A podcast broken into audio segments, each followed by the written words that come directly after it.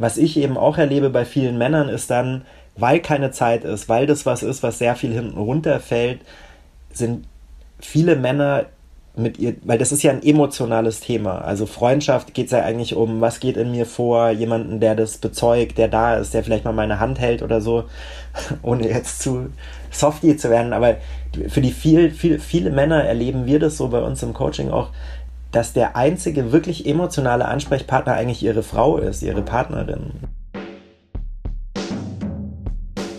Herzlich willkommen im You Go Sisters Podcast. Hier ist Kat und wir sind hier noch mitten im Männermonat, den die Nat letzte Woche eingeläutet hat, gemeinsam mit dem Dimmy. Und heute habe ich eine neue Folge für euch und zwar zum Thema Männerfreundschaft. Wir schauen uns heute mal an, was Freundschaft unter Männern bzw. Freundschaft generell so ausmacht und warum es auch so wichtig ist, dass wir uns da emotional auch gegenseitig unterstützen. Mein Interviewgast heute, der passt wirklich perfekt, um genau darüber zu sprechen, denn sein Thema ist Brotherhood unser Pendant hier sozusagen zur Sisterhood. Denn ich spreche heute mit Philipp von der Tafelrunde Männercoaching.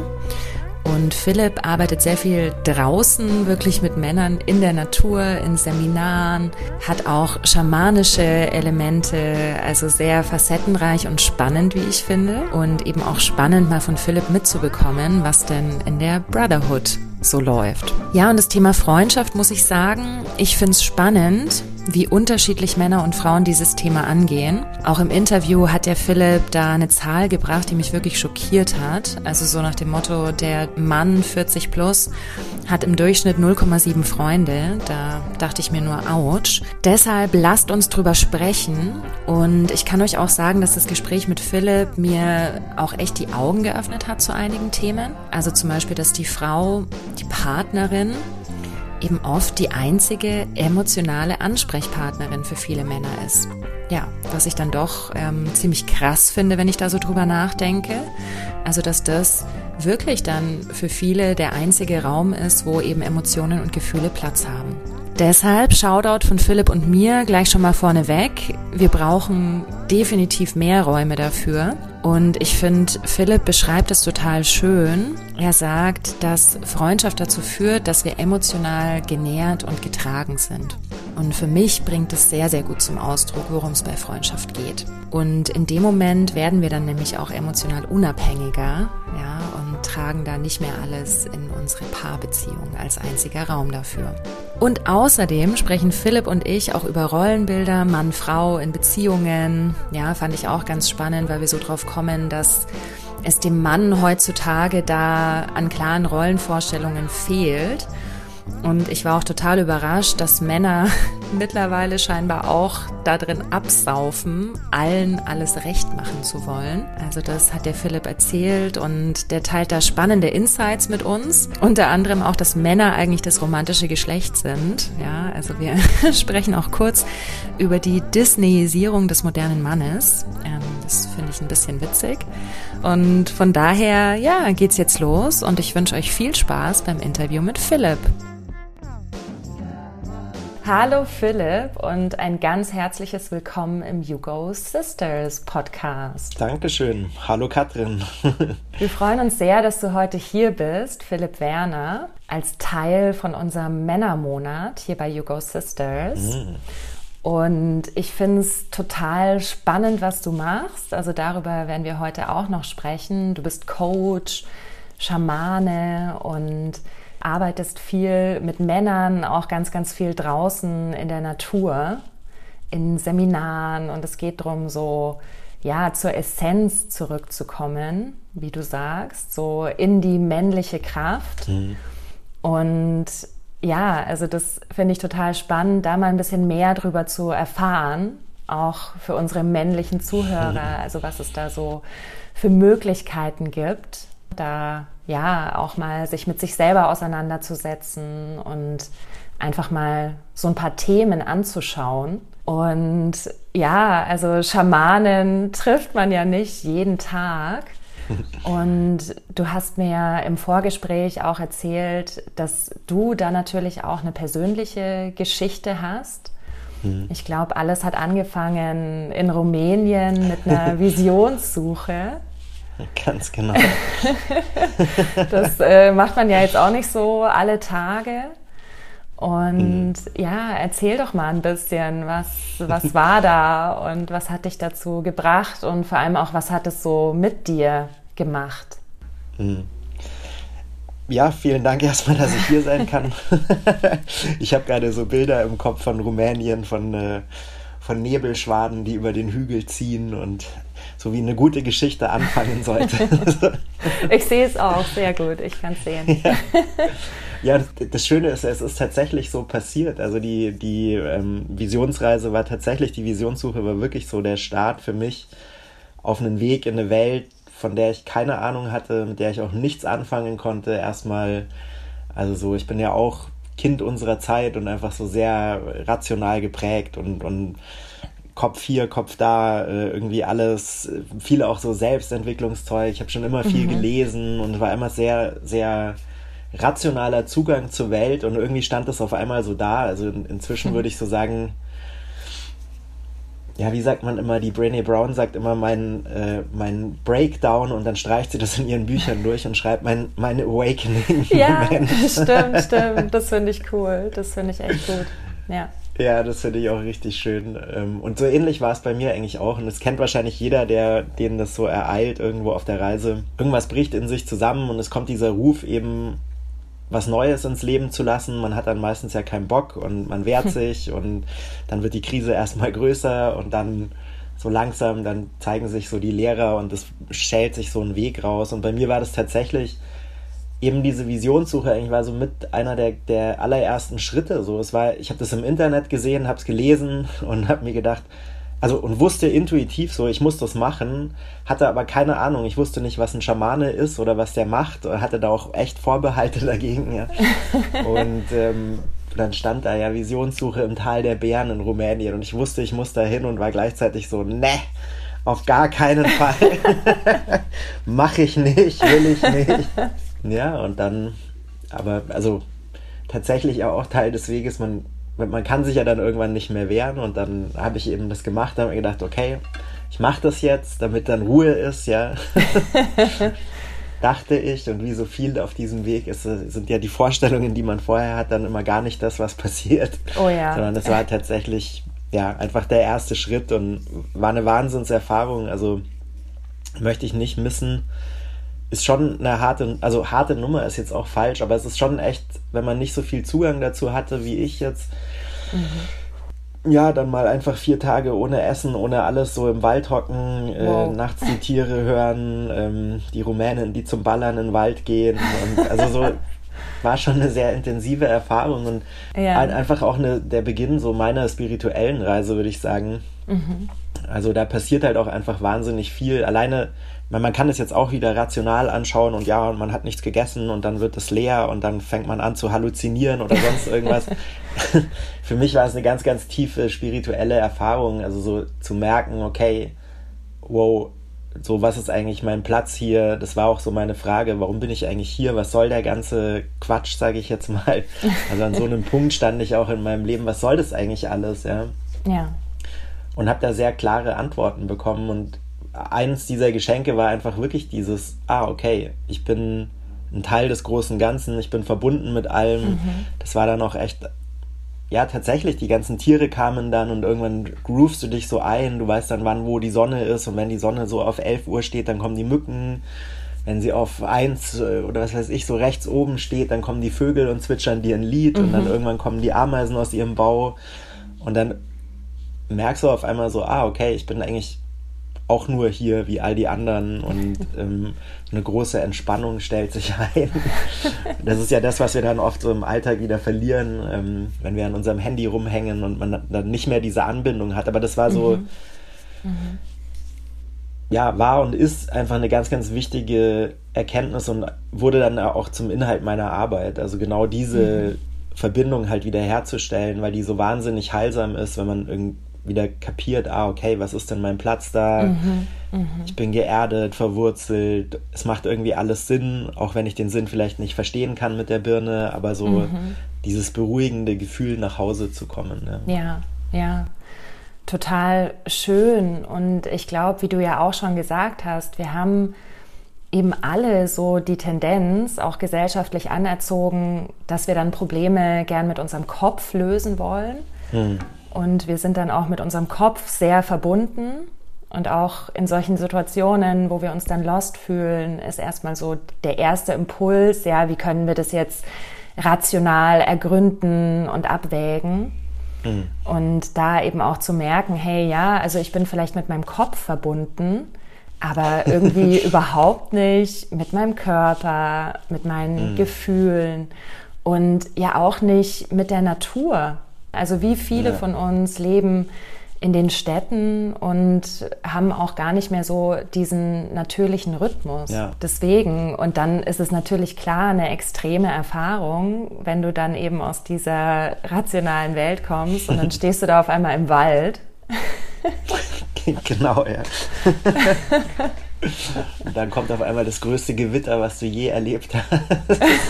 ja, also da ist ganz, ganz viel drin. Vielleicht, weil mir das gerade nochmal so kam, dieses mit dem Kopf. Also das ist ja auch was so, wenn ich jetzt nach vorne schaue, was ja ganz, ganz viele haben. Und ich glaube auch so, ich habe ja mal bei euch im Podcast auch ein bisschen reingehört, so, das scheint ja nicht nur ein Männerthema zu sein, sondern das haben wir alle im Westen, ja.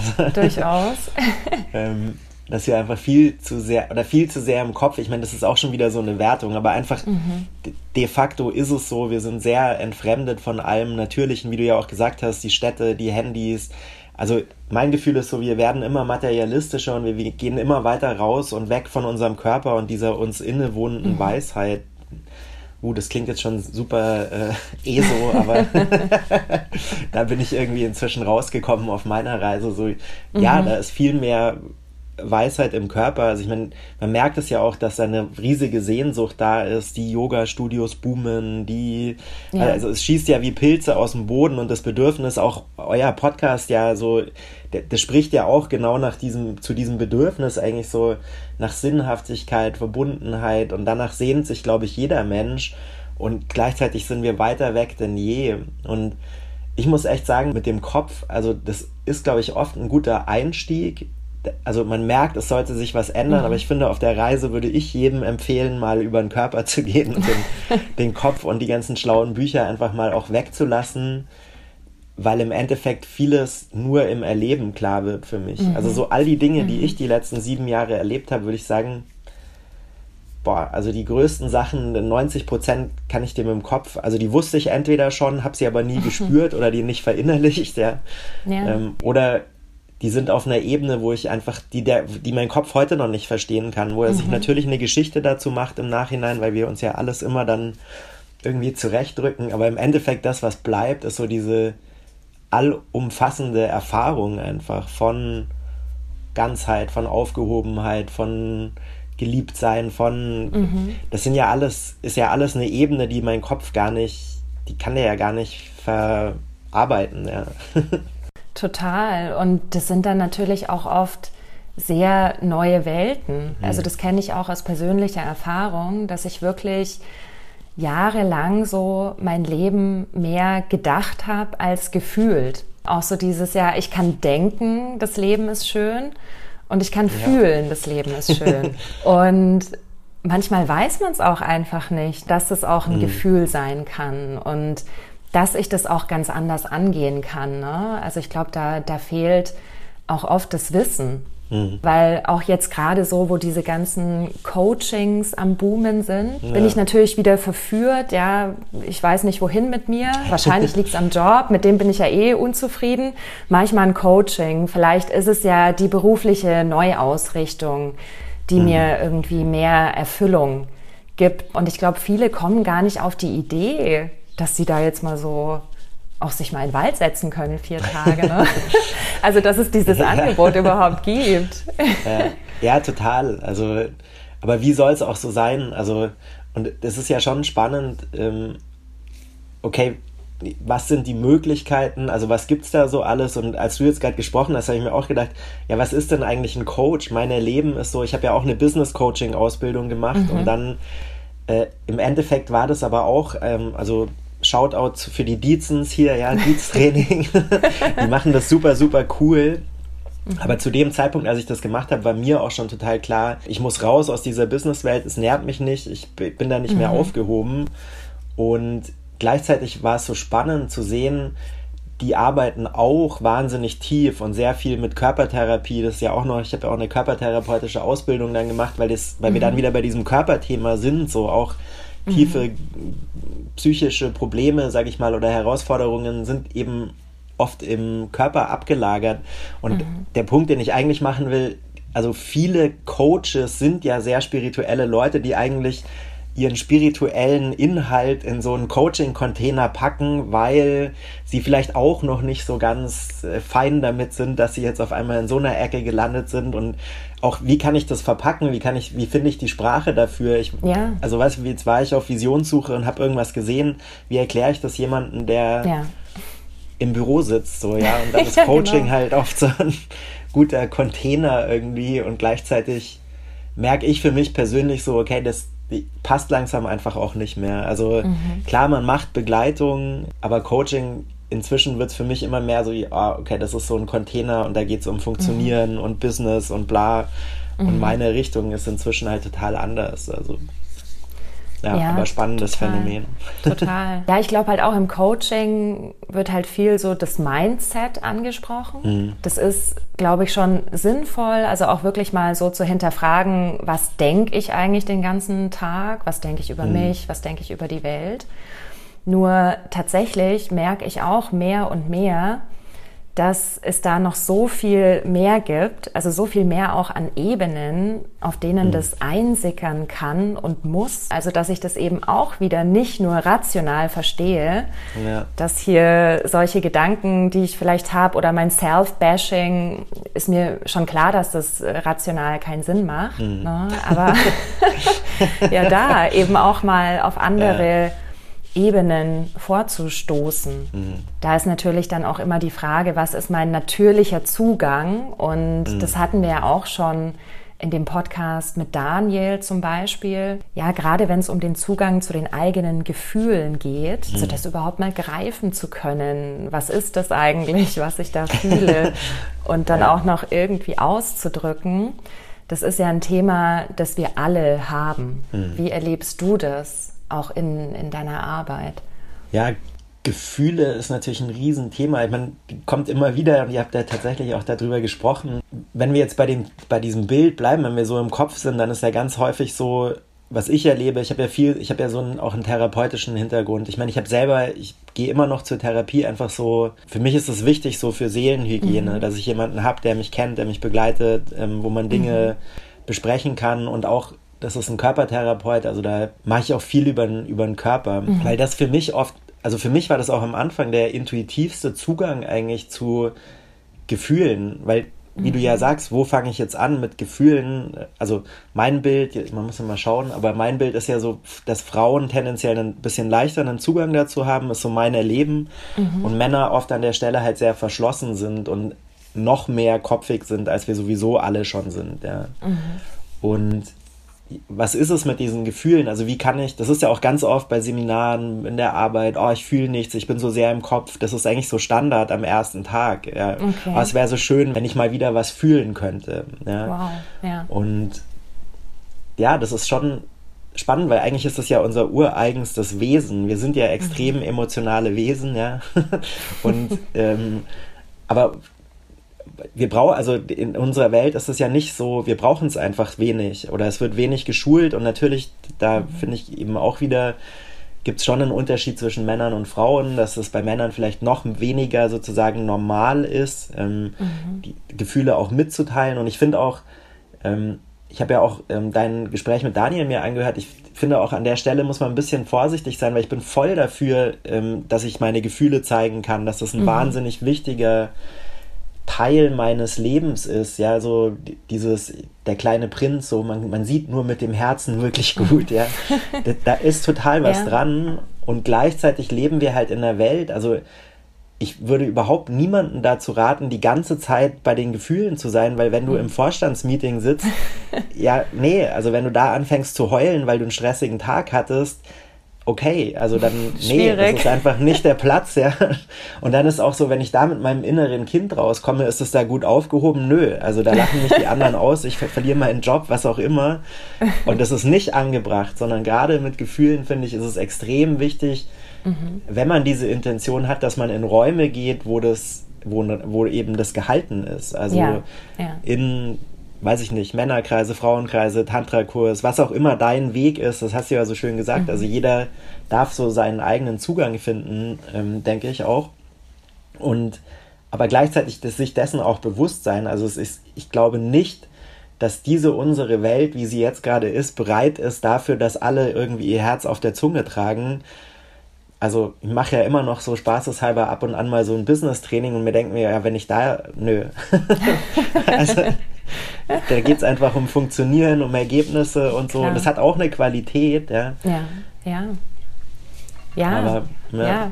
Da sind wir ja auch wieder bei dem Thema Balance, männliche, weibliche Energie, weil mhm. wenn ich da jetzt eben in meinem Business-Meeting bin, ist vielleicht auch eher eben was Männliches im Sinne von strukturierend, Klarheit, nach vorne, mhm. Bam, Fokus. Ja. Und ich bin total bei dir, dass wir aber diese Räume brauchen für mhm. Gefühle und vor allem auch für den Austausch, für dieses Mitteilen. Ne? Da bin ich jetzt auch wieder bei, bei Brené Brown, dieses Feeling mhm. seen, heard and valued.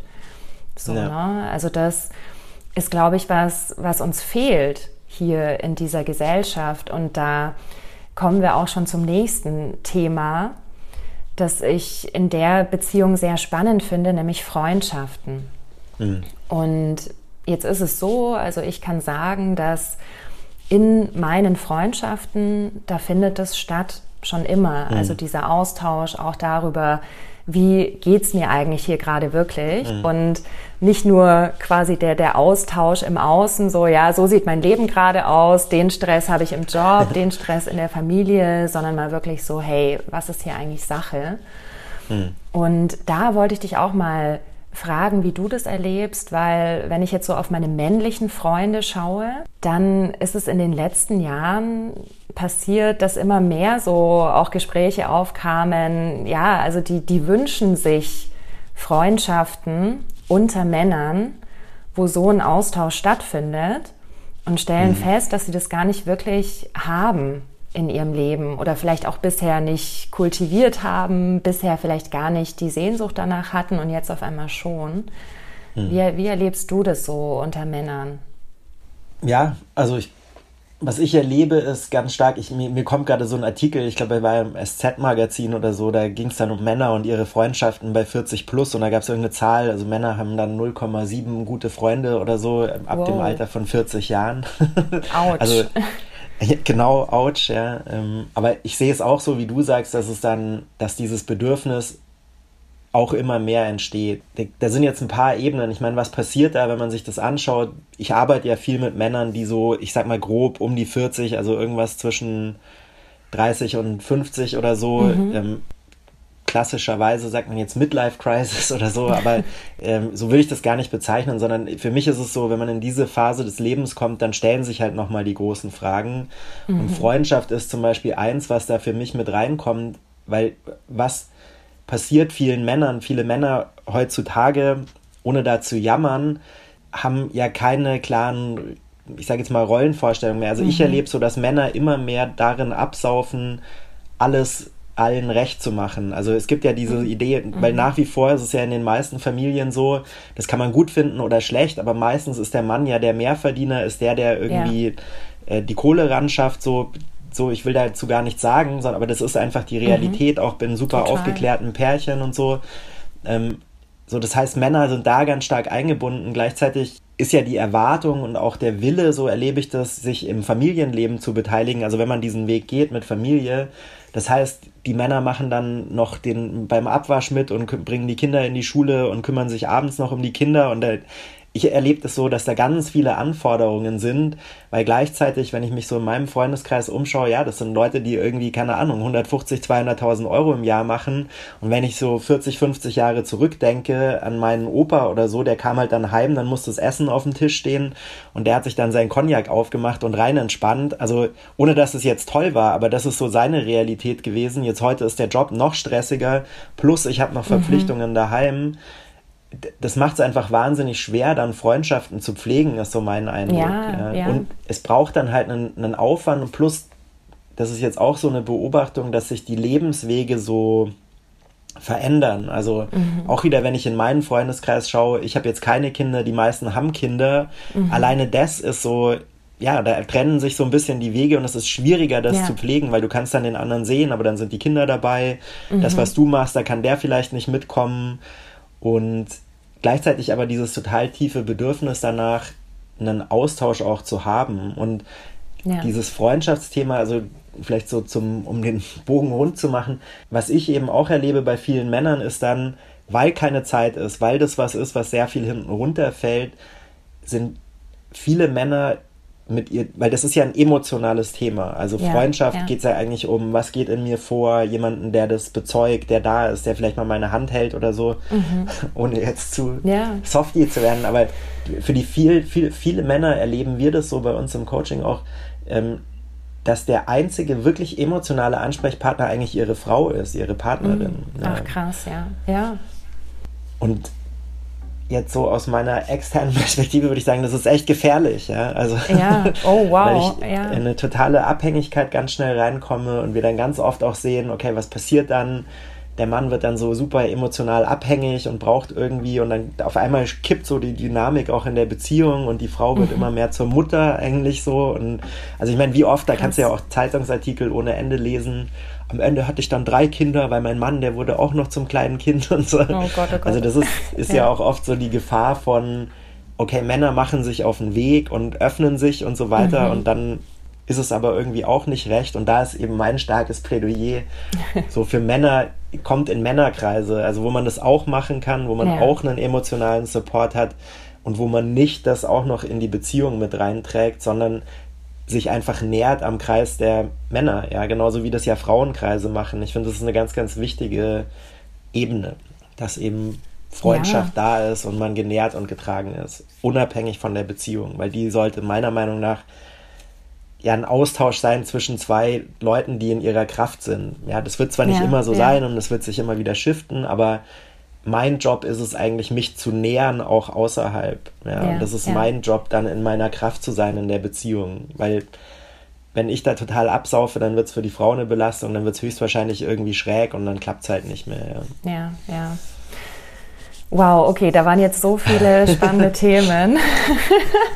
Ich sammle die jetzt mal nochmal so ein bisschen ein, weil ich muss sagen, also wir, wir haben das ja schon im Vorgespräch besprochen und mhm das, was du jetzt gerade meintest, das war mir bisher gar nicht so bewusst, muss ich sagen, dass für viele Männer eine Partnerbeziehung wirklich so der einzige Raum ist, wo Gefühle mal Platz haben. Mhm. Das hatte ich bisher tatsächlich gar nicht so auf dem Schirm. Ich finde auch, das macht total Sinn, was du sagst. Also, dass dadurch eben so Schräglagen in die Beziehung kommen. Mhm. Und auch da haben wir ja schon drüber gesprochen, ist ja das Schöne, wenn man dann eben mal in so einem Kreis ist, unter Männern, unter Frauen. Also mhm. vielleicht kriegen wir es ja dann irgendwann nochmal hin, gemischte Kreise zu machen.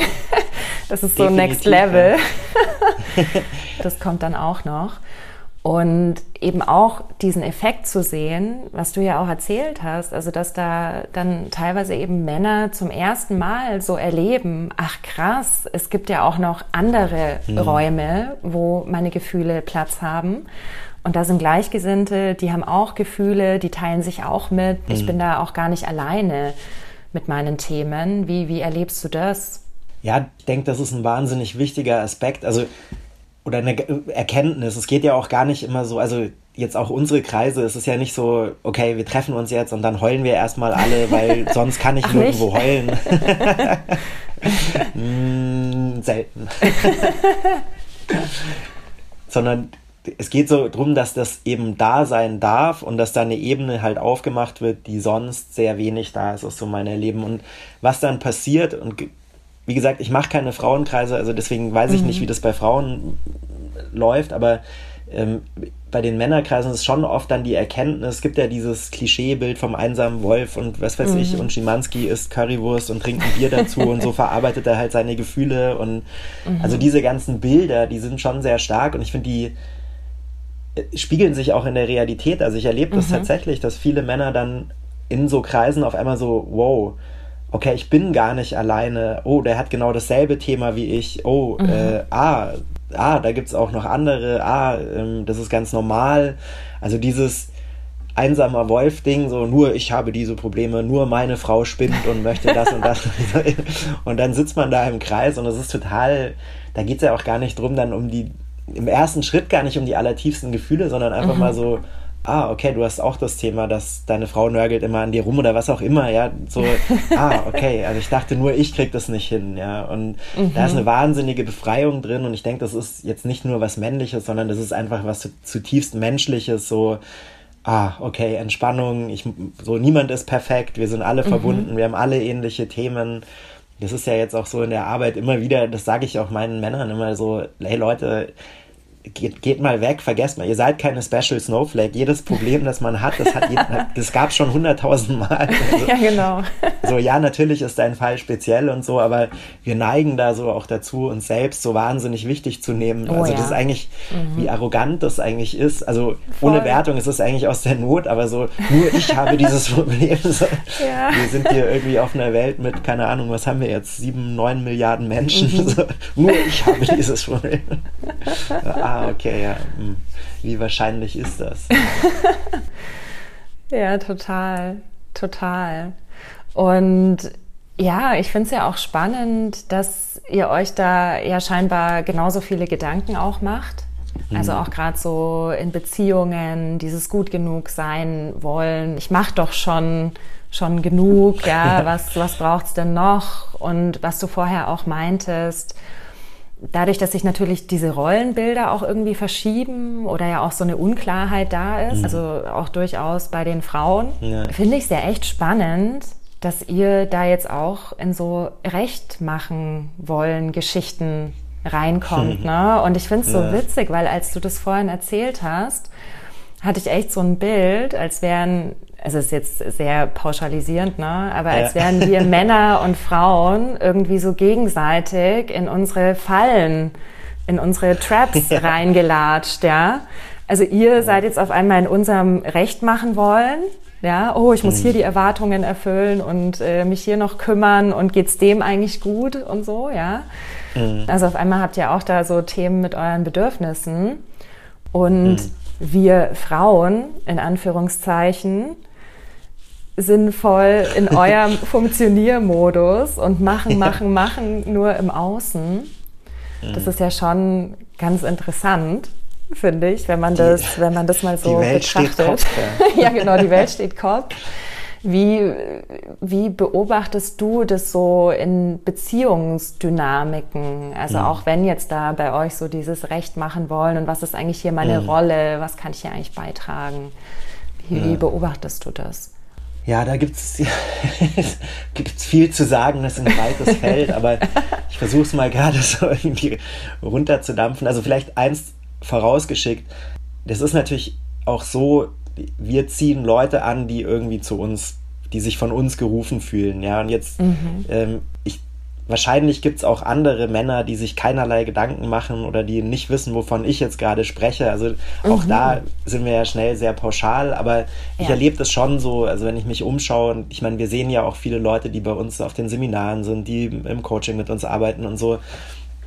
Ähm, und da kann man das tatsächlich beobachten. Dieses Recht machen, beziehungsweise was ist denn das? Also wenn ich noch eine Stufe tiefer gehe, dann auch wieder unabhängig von Mann und Frau, was, was wir ja alle machen, wir haben ja über dieses Kopfding geredet. Mhm. So, ich würde sagen, wir wollen eigentlich irgendwie uns wohlfühlen. Also wir wollen in so einem psychischen Equilibrium sein, äh, so Erleuchtung oder, oder sowas wäre als Endziel quasi so, ich lebe einfach, ich atme so wie ein Tier, es ist alles super, ich muss mir keine mhm. Gedanken machen.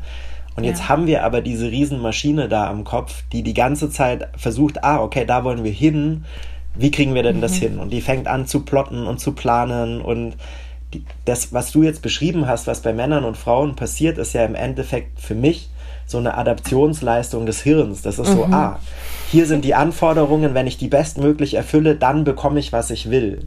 Und mhm. im Ende, wir wollen geliebt sein, wir wollen gesehen sein. Das ist ja so dieses tiefmenschliche Bedürfnis aus meiner Sicht, wir haben alle Traumata aus der Kindheit. Also Trauma klingt mhm. immer so krass. Das kann ja auch sein, dass ich im Supermarkt vergessen wurde oder so. Aber alle Menschen haben so eine Adaptionsleistung hin, so eine Anpassungsleistung. Also das kennt man ja auch ja, in der Psychotherapie.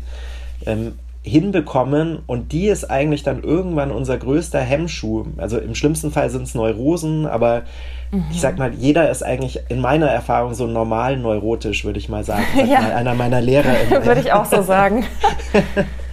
und Normal was gestört. dann passiert. Ja, genau. Also irgendwie jeder hat so sein Ding und das finde ich ist dann gerade so in der Lebensmitte das große Thema, komme ich aus der Kiste raus? Also mm, mhm. so, ich habe mein Leben meistens schon gesettelt. Ähm, wenn ich so um die 40 bin, dann haben die meisten ja einen guten Job, haben Familie, was auch mhm. immer, so denen diese Themen alle abgehakt und dann kommt ja, ja so ähm, Mid-Birth wird es ja auch bei den bei manchen Indianerstämmen genannt. Also das ist eigentlich auch so ein ganz bekanntes Phänomen, dass mhm. so um mhm. die Lebensmitte sich auf einmal nochmal die Sinnfrage stellt und ja. ich nochmal die Chance bekomme, alles zu überprüfen. Passt das so? Ist das das Leben, was ich leben möchte? Mhm.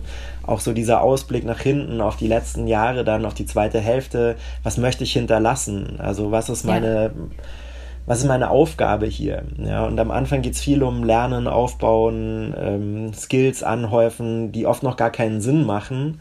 Aber dann eben hinten raus so, ah, okay, cool, ich war zehn Jahre Trainer, ah, und jetzt weiß ich warum, weil ich diese mhm. Arbeit zu tun habe und dafür ist der Skill super wichtig. Konnte ich damals noch nicht wissen, ja.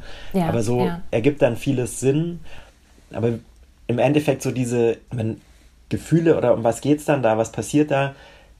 Es geht darum, diese Anpassungsleistung quasi ein bisschen loszulassen, finde ich, oder es zu mhm. erkennen mhm. und dann eben mhm. davon wegzugehen. Also weg aus diesem, okay, ich muss das und das machen, dann ist meine Frau zufrieden und glücklich, dann bekomme ich die Liebe. Ja, also gerade mhm. Männer erlebe ich da oft so sehr mhm. logisch. Ja, ich habe aber dreimal diese Woche den Abwasch gemacht, dann gibt es aber am Samstag jetzt auch Sex, weil so, ich habe ja meinen Teil erfüllt, ja. Und mhm. die, da das Aufwachen so, nee, so funktioniert halt Beziehung nicht, sondern da geht es um was ganz anderes. Genau, ist grade, nicht, nicht ganz so technisch. eben, ja. Aber auch da wieder eigentlich so eine große Qualität ja in dieser, was unser Geist da macht, das ist schon mhm. wow. Also muss man auch den Hut davor ziehen und gleichzeitig gilt es das dann, finde ich, ab einem gewissen Punkt ein bisschen zu überwinden und einfach zu sagen, ja. hey, ja, okay, funktionieren hier oder Bedürfnisse erfüllen da eigentlich geht es um was ganz anderes. Eigentlich geht es mhm. darum, was will ich denn in dieser Welt, was habe ich mitzugeben, mhm. kann ich auch, dann sind wir vielleicht beim Thema Authentizität, weil ich finde schon, dass das in Beziehungen dann echt wichtig ist mhm. und gleichzeitig aber auch Polarität halt total wichtig ist. Ja. Und vielleicht das nur als letzten Punkt, weil du das äh, angesprochen hast mit dem, dass für viele Männer die Partnerin der einzige emotionale Ansprechpartner ist. Mhm das finde ich ist wirklich ein Punkt. Ähm, also einer meiner Lehrer, der sagt immer, die, alle Männer haben Mutterthema, ja.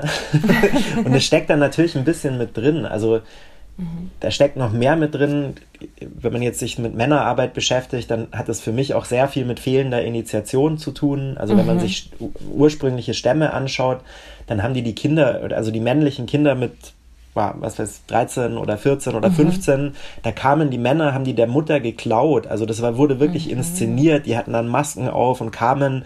Die Mutter hat geheult und geschrien, der Junge hat geheult und geschrien, die Männer haben ihn weggezerrt und dann ging es halt in die Initiation. Mhm. Und im Endeffekt dann gab es halt Abenteuer zu bestehen, dann gab es Rituale und so weiter. Und im Endeffekt gibt es ein paar afrikanische Stämme, also finde ich eigentlich ganz schön vom Bild her, wo man dann zusammensitzt und wenn der Junge dann sozusagen seine Initiation ins Mannsein erhalten hat, mhm. dann haben alle Männer quasi Blut in den, äh, also sich aufgeschnitten, Blut in den, in den mhm. Topf und dann trinkt man das. Mhm. Und das ist symbolisch eigentlich dieses Bild, ah, so die Abnabelung von der Mutter und das ja. emotionale Genährtsein im Kreis der Männer. Und das ja. fehlt uns halt heute komplett, das gibt's nicht. Ja. Also deswegen, und das erlebe ich auch so, das kann ich auch aus meiner eigenen Geschichte bestätigen, die emotionale, also diese Nabelschnur zum, zum Weiblichen ist immer noch mhm. da.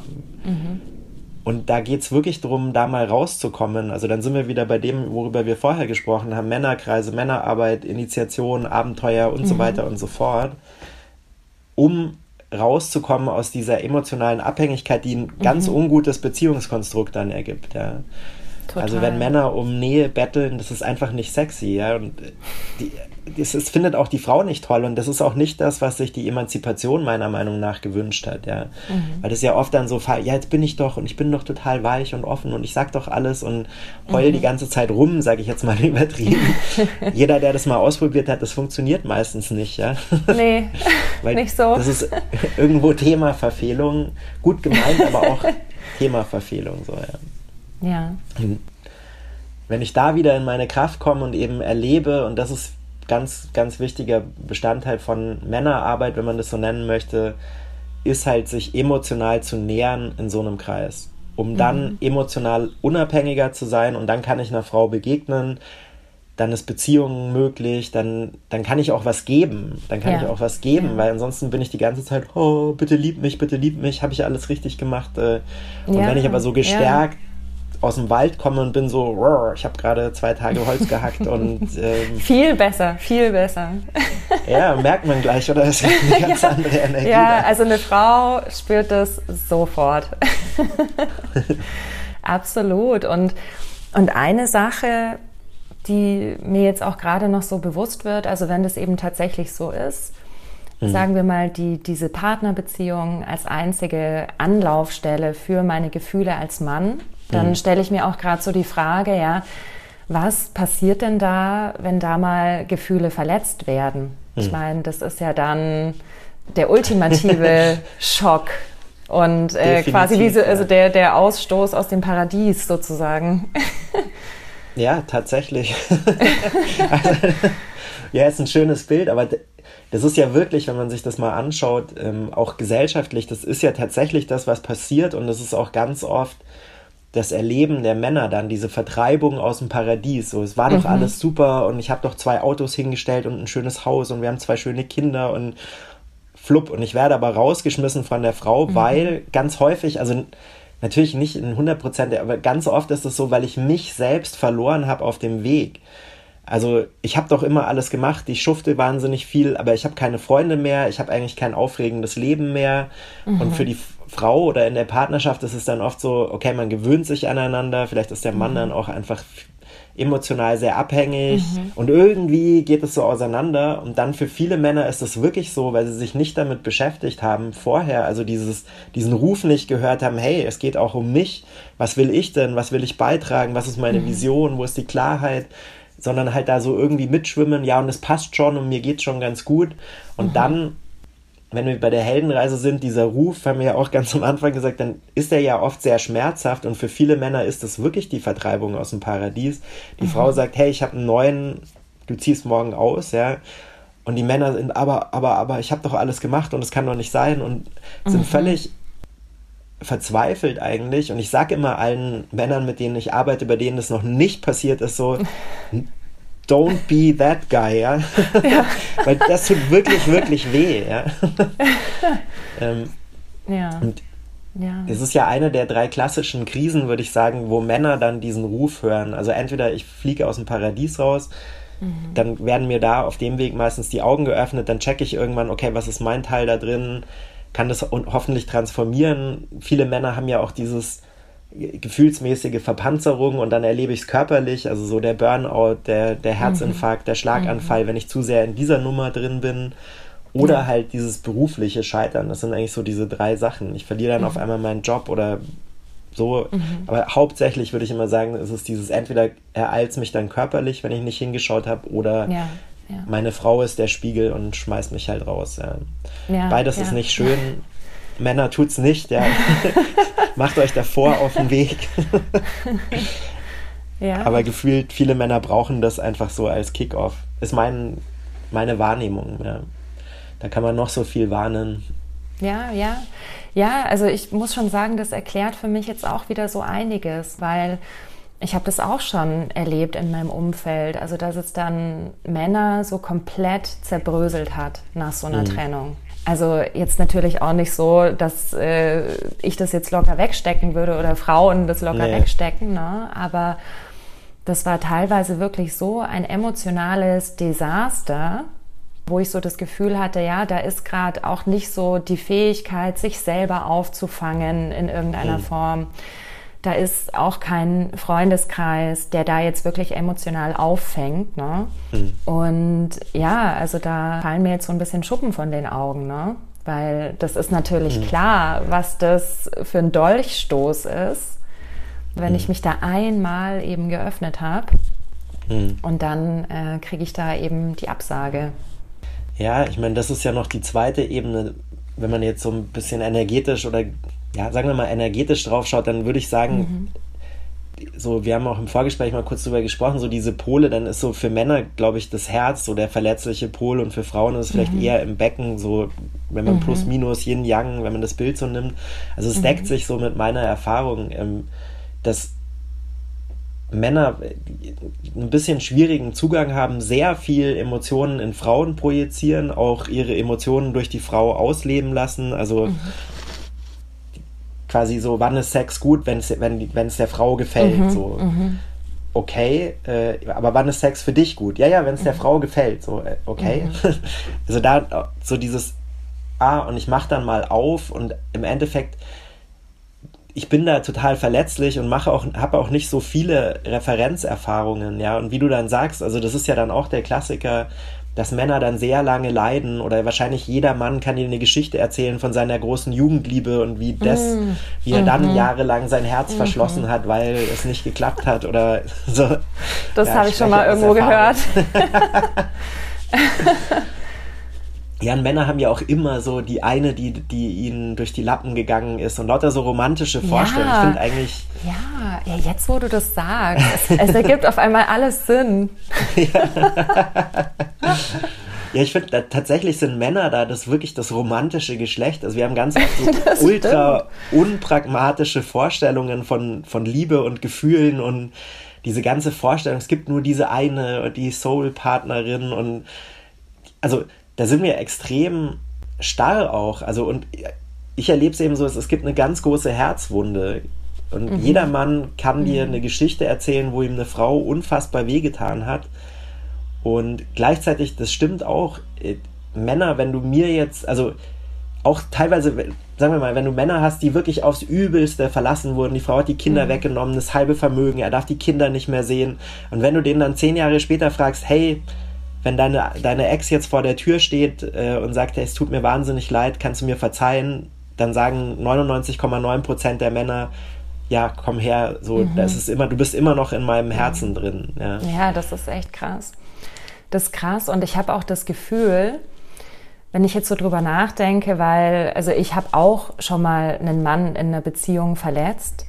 Mhm. Und was da passiert ist, ist so ein Phänomen. Also ich habe das Gefühl, da hat dann auch bei ihm so eine Überhöhung von mir stattgefunden. Mhm. Also als hätte der mich auf so ein Podest gestellt, ja, ja. als wäre ich jetzt, weiß ich nicht, die Traumfrau schlechthin. Und ich habe mich dann gefragt, also erstens, kennst du mich eigentlich wirklich so gut? das mal, das weißt mal so zum einen. und, und dann halt auch teilweise, ja, also so ich glaube, du hast da ein Bild von mir, was überhaupt nicht der Realität entspricht. Also das mhm. war dann wirklich so ein Gefühl, was bei mir entstanden ist. Ja, das ist auch ganz oft tatsächlich bei uns in der Arbeit, also gibt ja auch diesen, diesen Juanitis-Begriff, ja, ich weiß nicht, ob der dir was sagt. Nee. Aber Juanitis ist eigentlich so das klassische, wenn man jetzt so schaut, es gibt ja auch so in dieser ganzen Männerarbeit so eine Richtung, wo es sehr viel um Frauen geht und um Dating und wie kann ich Erfolg bei Frauen haben. Und so der typische Nice Guy hat eben immer diese Juanitis, also die eine Frau und die mhm. ist es und die ist die allerbeste und nur sie und mhm. also so ein bisschen wie du das jetzt gerade beschrieben hast. Und dann gibt es ja dieses ganze Red Pill Movement und eigentlich der, der Schritt eins ist so, es gibt keine The One. Die gibt's mhm. einfach nicht. Das ist eine Realität, mhm. also das ist eine, das ist was, was Männer wahnsinnig gerne machen. Also ich habe so das Gefühl, es gibt wie so ein natürliche, mhm. natürliches Bedürfnis oder so ein Ablauf, der so, ja, und das ist sie und ich, ich sie ist die Heilige, ich stelle sie aufs Podest, also und nur diese eine und sie ist so toll und ich habe sie gar nicht verdient und ich, keine Ahnung, da hängen ja nochmal 100 Geschichten dran. Ja, vielleicht habt ihr doch zu viele Disney-Filme geguckt. Ja, ich sag's ja, die Disneyisierung des Mannes, ja. Aber das ist tatsächlich dann auch in der Arbeit oft so, hey, wach mal auf. Ähm, ich, I hate to be the one to, to tell you, aber es gibt nicht die eine. So, du musst mal klarkommen, mhm. du musst dir das mal auch rational anschauen und sagen, hey, was passt, was passt nicht. Mhm. Und einfach eine, weil lustigerweise an der Stelle haben die meisten Männer ihren Kopf eben nicht dabei. Also so die ganze Zeit im Kopf, aber dann bei der Frau ist so, sie ist es, sie muss es sein. so, der Kopf komplett ausgeschaltet. Ja, voll. Mhm. Und auch dann, dann, dann mhm. später noch. Also so, das ist ja wirklich ein Riesenthema, dass ich mir, die meisten Männer machen sich keine Gedanken darüber, wie will ich eine Beziehung führen, wie sollte die Frau mhm. eigentlich sein. Also auch so, wer ist in Führung, äh, wer bleibt zu Hause, wer wollen, will ich Kinder, wie soll, mhm. also das sind ja alles so Dinge, nein, ich habe sie getroffen und unsere Hände berührten sich am Gemüsestand und es ist Magie. ja, aber sie passt nicht zu dir, sie, weiß ich nicht, sie hat schon drei Kinder und äh, ist Alkoholikerin. Ja, aber unsere Hände haben sich berührt. so, oh. Und mhm. ich finde eben, das, da, da, da schließt sich dann wieder dieser Kreis, so, wenn ich genährt bin, wenn ich, wenn ich diese mhm. emotionale Ebene auch woanders habe, eben auch im Kreis der Männer, dann bin ich auch nicht so anfällig, dann habe ich ein bisschen ja. mehr Rationalität und kann mhm. auch bewusst, also für mich ist es ja so dieses, so das Element Wasser, so dieses Auf und Ab und Emotionen mhm. und wenn ich stehe, dann kann ich das ja auch genießen und sagen, mein Gott, ja, diese Frau, ich liebe sie über alles und ich bin so in meinem Herzen. Und gleichzeitig mhm. habe ich aber auch am Start so wie, hey, Vorsicht, hier passiert was, da ist auch eine Gefahr, dass ich da jetzt reinrutsche, wenn ich nur damit mitgehe, sondern ich habe auch so diese männlichen Elemente, so eine Klarheit aus der Luft, einfach so, nee, meine Vision mhm. schaut so und so aus und ich genieße zwar jetzt das Verliebtsein und diese ganzen Gefühle von sie ist es, ja, und habe aber gleichzeitig am Start so, ja, sie wird höchstwahrscheinlich nicht die Mutter meiner Kinder, weil es passt an vielen Stellen nicht. Aber mhm. hey, ich gebe mich jetzt mal dahin und genieße diese Reise. Ja. Mhm. Mhm. Das wäre dann so der Idealfall, finde ich, wie man mit sowas umgeht und das halt dann nicht mhm. ich mich da dran klammere und in dieser ganzen Juanitas-Nummer irgendwie absaufe. Ja, ja, total, total. Da sind wir dann auch wieder bei den ganzen Erwartungen und so, ne? Ja. Ja, und auch eben viel Spaß, wenn du jetzt die Frau bist und all diese Erwartungen erfüllen darfst. Ja, genau. ja, das stimmt. Ja, also das ist ein spannendes Feld. Ich weiß dann auch nicht, ob die, die Next, Next Level wirklich ist, dass man alles zusammen macht. Ich glaube tatsächlich ist immer eine gute Basis, wenn man einfach so mhm. in seinen Kreisen genährt ist.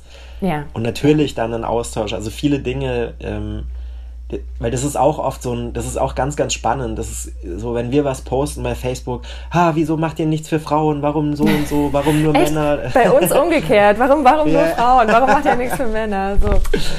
Ja, das ist so spannend, wo man so sagt, so, hey Leute, ja, natürlich, äh, wir, es geht da nicht um Diskriminierung, aber ich weiß nicht, ich mal die Welt, die ich mir vorstelle, ich also beim Frauen-Menstruationskreis, äh, da brauche ich nicht dabei sein und dass du mich da ausschließt, finde ich völlig okay, weil was soll ich da? Mhm. Also wenn sich da jemand hey, fair enough, das muss jeder selber wissen, aber mhm. dieses alles muss gleich sein für alle, finde ich total Quatsch, weil es, ja, wo ist denn total. die, so Anziehung entsteht ja nur durch Polarität und wenn ich das nicht pflege, mhm.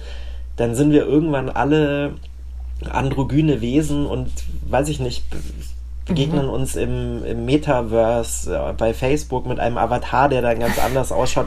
Also ich finde das völlig mhm. dystopisch, sondern ich finde so, nee, lass uns doch so begegnen, du in deiner Kraft, ich in meiner Kraft und mhm. wir so König und Königin oder Gott und Göttin oder was auch immer, mhm. so dieses Bild. Also wenn wir uns da begegnen, dann finde ich, da, da ist ja doch die, die Lebendigkeit, da ist die Freude und mhm. nicht dass ich mein äh, verletztes Kind zu dir schleppe und die Mutter in dir suche, dass du mich heilst und du, mhm. weiß ich nicht, deinen Vaterkomplex mhm. an mir abarbeitest oder so, sondern hey, nee, ich habe meine ja. Arbeit gemacht, ich näher mich in meinem Kreis so, ich brauche mhm. dich nicht, aber ich will dich, ich will dich in meinem ja. Leben, du bereicherst ja. mich ohne Abhängigkeiten und gleichzeitig aber in einer totalen Verbindlichkeit und Klarheit. So, hey ja, ich will nicht ohne dich, aber ich bin genährt, so ich bin in meiner Kraft. Ich glaube, das ist so das mhm. Bild, was ich habe von der Welt, wo ich, wo ich Lust drauf habe. Ja. ja. ja, Und das ist was, was wir auch oft so nicht zusammenkriegen. Ne? Also, dass es eben beides nebeneinander geben kann, ja. Also diese mhm. Freiheit mhm. und eine Verbindlichkeit. Also Freiheit ist ja. nicht gleich Unverbindlichkeit. Ja. So. mein, mein Lehrer, also mein schamanischer Lehrer sagt immer, Freiheit ist die absolute Verbindlichkeit dir selbst gegenüber. Und das finde ich, mhm. das, das, trägt mich immer so durch die Jahre. Total, jetzt. total. Ich denke, schön. ja, stimmt. Und das ist was, was, was ich auch, oder was man vielleicht am Anfang und auch ich auf meinem Weg am Anfang total falsch verstanden habe. Ich war sehr immer auf diesem, oh, ich muss frei sein und ich will mich nicht einlassen, ich will keine Verbindlichkeit. Und heute ist so, ah, okay, ich kann erkennen, dass es eine Flucht vor diesem eigentlich, worum es geht, dass ich eine totale Verbindlichkeit mir selbst gegenüber habe, dass ich eine totale Klarheit nach außen habe, dass man das sehen kann und dass da nichts mhm. verstecktes, manipulatives mhm. so abläuft die ganze Zeit. Ja, also die, die ganze Nummer von ich mache dreimal den Abwasch und dafür kriege ich dann aber irgendwie äh, so, ja. Mhm. Sondern wirklich so, hey, ich bin hier mit meinem Begehren, mit meiner Männlichkeit, Mhm. So, bist du bereit, mir zu begegnen auf der Ebene, unabhängig davon, wer den Abwasch macht? Das kann man ja immer noch klären, aber das gehört da nicht genau. rein für mich. Andere Ebene. ja, ja, voll. Also. ja. Und das ist auch tatsächlich jetzt eine wunderbare Überleitung zu unserer mhm. Abschlussfrage hier im Podcast, die mhm. wir allen Gästen stellen. Nämlich, was ist dein Shoutout an alle Männer da draußen? Was, was möchtest du den Männern mitgeben? Also ich habe ja schon der Shoutout, der immer verheilt ist, so lass es nicht so weit kommen, dass es wirklich kracht. Ja. Äh, es hat ja auch andererseits eine Qualität, finde ich, äh, dieses Scheitern, die Krise und so weiter. Das ist ja schon auch ein kathartisches Erleben. Aber der Shoutout ist, halt, ist wirklich so, hey, verbindet euch, geht raus, geht zurück in die Essenz. Also wir machen ja diese Wochenenden und diese Arbeit einfach auch für uns selbst, sage ich mal. Also ich würde es tatsächlich auch machen, wenn ich kein Geld dafür bekommen würde, mhm. weil nur da, nur so wirklich in Verbindung mit der Natur komme ich irgendwie in einen, ja, in einen, in einen Zustand, wo ich so dieses tiefe Gefühl von, oh, so, ich bin genug, ich bin mhm. getragen, ich bin aufgehoben, mir geht's gut. Und dann noch ein paar geile Männer dazu und man macht irgendwie auch geilen Scheiß und man hackt ein bisschen Holz, sitzt am Feuer, stinkt nach Rauch, äh, hat tiefe Gespräche und Begegnungen, mhm. macht Ritualarbeit. Also so, der Shoutout wirklich so, macht euch, macht dich auf den Weg, so gönn dir das, mhm. gönn dir diese männliche Kraft und mhm. es wird dir definitiv an vielen Stellen in deinem Leben Kraft geben und eine Bereicherung sein, ja. Ja, ja. Also in Beziehungen mit Frauen definitiv, das kann ich hier sagen. Sehr schön. Also Männer, ihr habt es gehört. Ja. Es ist offiziell bestätigt worden. ja, und es gibt auch tatsächlich eine Gelegenheit, jetzt, jetzt bald, also es gibt viele Gelegenheiten, hm. weil ihr ja eben diese Seminare anbietet, ne, wo genau. ihr dann eben so ein paar Tage gemeinsam verbringt in einer Gruppe. Mhm. Und es gibt aber auch einen Tribe, hast du erzählt, den ihr jetzt startet. Genau, wir haben jetzt den Tribe gestartet, weil wir eben auch eigentlich die ganzen Themen, über die wir jetzt heute auch gesprochen haben, also Gemeinschaft, dass man merkt, man ist nicht alleine, ähm, dass man dass man eben Unterstützung erfährt, dass man einen Austausch hat. Also, meine, das, da kommen wir auch in die klassischen Coaching-Themen dann rein, weil das was sehr, sehr Weltliches ist. Und wir haben eben einen Workshop gemacht Anfang des Jahres, wo, der, wo wir wieder so gemerkt haben, wow, die Energy ist total geil, alle haben irgendwie Bock, ja. Und haben gesagt, hey, lass uns doch da weitergehen, einen Kreis von Männern gründen, einen Tribe, wo man sich eben genau so gegenseitig unterstützt, wo wir auch Themen reingeben. Also es wird eine Körper-Challenge geben. Ähm, jetzt im ersten Monat, also im Februar, wird es hauptsächlich darum gehen, sich mal zu organisieren. Also wo mhm. geht eigentlich meine Energie flöten, mal aufräumen. Also da gibt es immer ganz viele praktische Aufgaben auch. Und wir bilden eben auch Teams, also dass man nicht alleine ist und dass man auch verantwortlich ist. Und ich so, ich habe den Traum eigentlich seit zwei Jahren und mhm. äh, jetzt ist es soweit. Wir haben den Tribe, Tafelrunde Tribe gegründet. Mhm, und ja, klar, cool. wenn du dich gerufen fühlst, äh, komm dazu. Das ist, wird immer wieder offen sein. Ähm, es ist einfach wirklich ein Lagerfeuer, an dem man sich treffen kann. Ein virtuelles und dann natürlich hoffentlich danach auch noch live am echten Feuer. Ja. Weil das ist ja so unser, unser Ding, ja. ja, ja. Das hört sich, finde ich, sehr cool an. Das würde ich auf jeden Fall ausprobieren, ähm, wenn ich ihr wäre. Ja, du wärst Vielleicht, herzlich willkommen. Leider ja. muss ich das aus, ausschließen. ja, wer weiß, vielleicht starten wir hier ja auch mal so ein Tribe. Ja. Also da ähm, bleiben wir auf jeden Fall mal in Austausch, mhm. was, was ihr da so macht Gerne. und was ihr da auch so für Erfahrungen macht. Und ja, Philipp, die Zeit ist verflogen. Also hm. ging jetzt echt schnell. ja, fand ich auch. Sehr, sehr kurzweilig und ja, ich fand, das war wirklich ein wunderschönes Gespräch und bin dir sehr dankbar. Also da für deine Offenheit, also auch so über deinen Weg zu sprechen und ähm, ja, und uns so viel mitzugeben, auch von deinem Wissen, von deinen Erfahrungen aus deiner Arbeit, ja, für deine Klarheit. Also das war Dankeschön. ein sehr schönes Gespräch. Vielen Dank. Ja, vielen Dank für den Raum und die schönen Fragen. Also wir haben ja schon beim Vorgespräch gemerkt, wir könnten jetzt wahrscheinlich noch fünf Stunden weiterreden. und ich finde, das ist immer ein gutes Zeichen für ein Gespräch, wenn man so gar nicht mehr aufhören möchte. Also vielen Dank dafür und ja, ja viel Erfolg auch. Ja, danke schön. Und wer weiß, vielleicht ergibt sich nochmal die Gelegenheit. So, worüber wir ja jetzt noch gar nicht so viel gesprochen haben, ist so das Thema Schamanismus. Mhm. Das finde ich ja persönlich auch noch sehr interessant. Also ähm, wer weiß, vielleicht gibt es ja nochmal ja. die Gelegenheit. Sehr gerne, dann machen wir mal einen Schamanismus-Podcast und Und irgendwann in der Zukunft können wir ja mal die Sisters und Brothers zusammenbringen.